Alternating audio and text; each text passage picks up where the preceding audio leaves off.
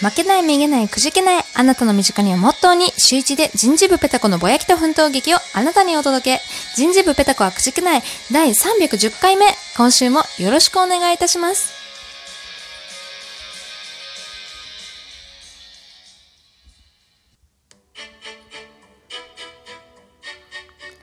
ペタコのお便りのコーナーということで、今週もお便りいただいておりますのでご紹介いたします。えー、ペタジローさん、あ、ペタコネームペタジローさんからいただきました。いつもありがとうございます。お世話になっております。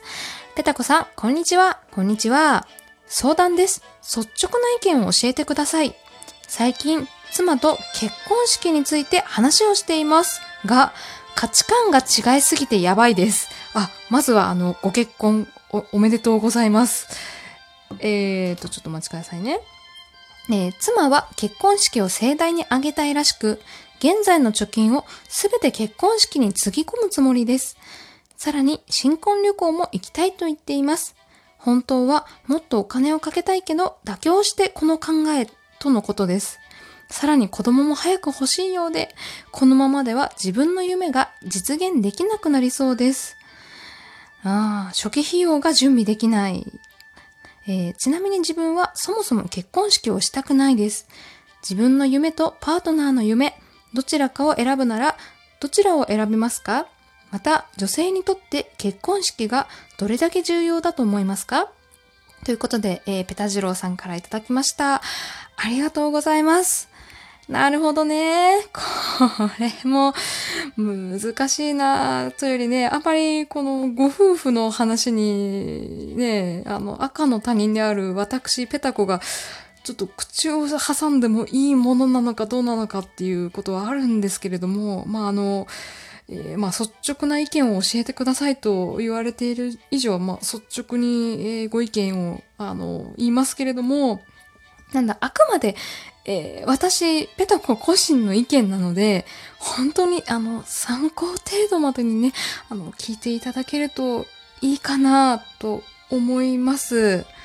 えー、話を整理すると、こういうことか？えっ、ー、と、妻の夢、妻の夢って、私が妻って言っちゃダメだね。奥さんの夢は結婚式を盛大に挙げたいと。で、まあ、現在の貯金をすべてつぎ込みたい。あとは新婚旅行に行きたい。子供がえー、早く欲しいっていうのが奥さんの夢。で、ペタジローさんの夢は、えっ、ー、と、ちょっと具体的には伏せ伏せますけれども、えー、夢の計画自体は結婚前に、えー、ご了承済みだそうです。なるほどね。ただ、え、奥さんの夢を叶えてしまうと、初期費用が準備できなくて、自分の夢が、あ叶わなくなってしまうっていうことですよね。で、まあ、だから自分の夢か、えー、奥さんの夢か、どちらを選びますか？ってことだと思うんですけど、私だったら、あの、妥協点を探します。お互い100%夢叶えるっていうのは、この状況だと多分難しいですよね。だし、やっぱり結婚、同じね、あの、席を入れている以上ですね、自分のそのやりたいことが100%できるような環境になるかって言ったら答えはノーなんですよ。それはあの奥さん側にも言えることなんですけれども、やっぱあの一人で生活していくときは、ね、自分のやりたいことを100%できる環境にいると思うんですけれども、えー、二人で生活する場合はですね、もう自分のことを、やりたいことを100%できる環境にはもういられないわけですね。子供なんかが生まれたらなおのことそうですよ。なんで、あの、妥協するしかない。で、えー、あともう一つですね、えー、そうそうそう。女性にとって結婚式がどれだけ重要なんでしょうかっていうご質問もありましたけれども、これはあの、女性に限らず多分男性もね、結婚をしたい、結婚式を挙げたい、結婚したいって私言った今。違う違う。え結婚式を挙げたいって人が、あの、いらっしゃると思うので、まあ、その、どれだけ重要かっていうのは、あの、考え方によるというか人によると思うんですけれども、私はあんまり、なんだろう。うん、結婚式を挙げたいけど、そこまでの欲はないって感じなんですが、えっ、ー、と、なんかこういうことを聞いたことあります、ペタコ。えー、人生にはですね、普通の人間でも3回は必ず主役になれるそうです。えー一つは自分が生まれた時、誕生した時ですね。えーもう一つは自分が死ぬ時、え葬式とかでですね、主役になれる。え三つ目は結婚式。で、自分の記憶がある式の中で、えあ、そうそう、自分の記憶がある式はもう結婚式だけなんですよ。なんでまあ、思い出に残るね、盛大な挙式を挙げたいっていうのは、うんうん、なんとなく、なんとなくわかる気がするし、えーまあ結婚式って言うなれば、周りへの証明じゃないですか。この人と私は生活を共にしていくんですよって宣言する場だと思うんで、まあ双方に責任が生まれる式ですよね。だから大切な儀式ではあると思うし、奥さんの気持ちを考えると、もしかしたらその盛大な結婚式を挙げるために今まで貯金を頑張ったかもしれない。うん。っていう、まずね、その奥さんの気持ちが大前提にあると考えましょう。違ったらごめんね。た、ただですよ、ペタジローさんは、けご結婚前に、その、自分のね、ペタジローさんの夢を話して、奥さんに了承を得てるわけですよ。なら譲るところはないのかなとは思うんですが、その、果たしてその時にね、その、どのくらいの金額がかかるとか具体的なお話ってされましたか？あと、どれ、どれくらいの期間で何をやる？その、まあ、ペタジローさんの中にある、結婚何年目で何をして、えー3年目で何をしてみたいな、多分、ペタジローさんの中にそういう夢があると思うんですけれども、そういうのを具体的に、えー奥さんに話しましたか？で、それを聞いてね、奥さんが、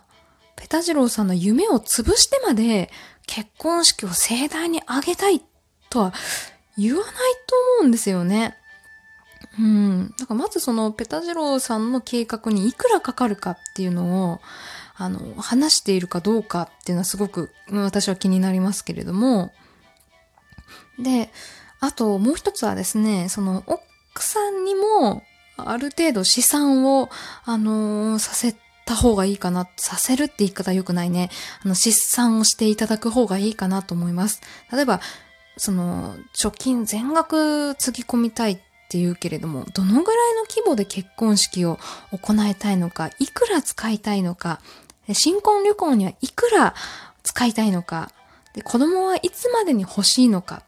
具体的なまず金額をお互いに出し合ってみましょう。で、その上で、やっぱりその自分たちの稼ぎからしたら、これ全部を叶えるのは無理ですよね。ってことで、えーお互いに妥協点を探しましょう。で、奥さんは妥協してる、妥協して、ね、あの、この提案なんだって言ってるけれども、それは、その、奥さん、自分のことしか見てない中での妥協点だと思うんで、ペタジローさんも、ね、あの、僕もこのぐらいのことをやりたいからこんだけかかるんだよっていうのを言ったお互いで妥協点見つけましょう。だからそうですね、奥さんの妥協点だったら、まあ結婚式を、うん、のグレード、新婚旅行のグレードを1ランク、2ランクぐらい下げる。例えば400万かかる結婚式を200万ぐらいでどうにか抑えられないかとかね。そういうことをお互いに考えてみるとか。ペタジローさんだったら、そのあんまり詳しいことをちょっとここでは言えないんですけど、あの、まあ、引っ越すときに駅地下が便利だけれども、えー駅から少し遠いところに住んで、えー初期費用をなるべく抑えるとかね。うん。で、やっぱりね、うん100%納得のいく答えっていうのは難しいですよ。なんでお互いに、まあ少し不満は残るけれども、70%ぐらい納得できるところに落ち着けるのがゴールだと思うんですよね。うん。で、これはね、あと、まあ私が女性だからってことで女性目線の話にはなってしまうんですが、えっ、と、一つ、まあ女性目線だからこそ、ペタジローさんにアドバイスができるかなと思います。で、アドバイスというのは、あの、まあ、やっぱりね、自分の夢を奥さんに伝えるわけじゃないですか。僕はこういうことをしたいから、このぐらいお金が必要なんだっていう時にですね、えー、そのわがま、わがままじゃないな、意見を通す時に、奥さんの気持ちは絶対対に否定しないでください。これ本当にコツ。まず、奥さんの気持ちを肯定するところから始めてください。これビジネスでもよく使う手法なんですけれども、まず、あの、相手の意見を一回受け止めるんですね。の結婚式を挙げたいっていう奥さんの気持ちをまずは受け止める。で、それに、えー、本心は違っててもいいんですけれども、表面上では、あの、肯定をしてあげる。うん。まあ、だから、俺も責任ある大人としてね、結婚式はあげたいと思うよ。まあ盛大なのはちょっと恥ずかしいんだけどね。だから君の気持ちは本当に尊重したいと思ってるんだよ。で、まず肯定する。肯定した後に、でも、一人の人間としてね、俺も叶えたい夢があるんだよ。だから、どうかそれは分かってほしいから、やっぱりあの、お互いにもう一回妥協点探してみないかいっていうところで、言えば、奥さんも多少納得というか、あの、もう一回考え直してくれると思います。なんで、まずね、相手の意見を受け止めるところから始めましょう。間違っても、いやぶっちゃけで言うと俺別に結婚式したくないんだよね。なんて、奥さんの気持ちを真っ向から否定してしまうとですね、向こうも、あの、火がつきますんで、手がつけられないんですよ。女が火ついたらもう止められませんからね。ということで、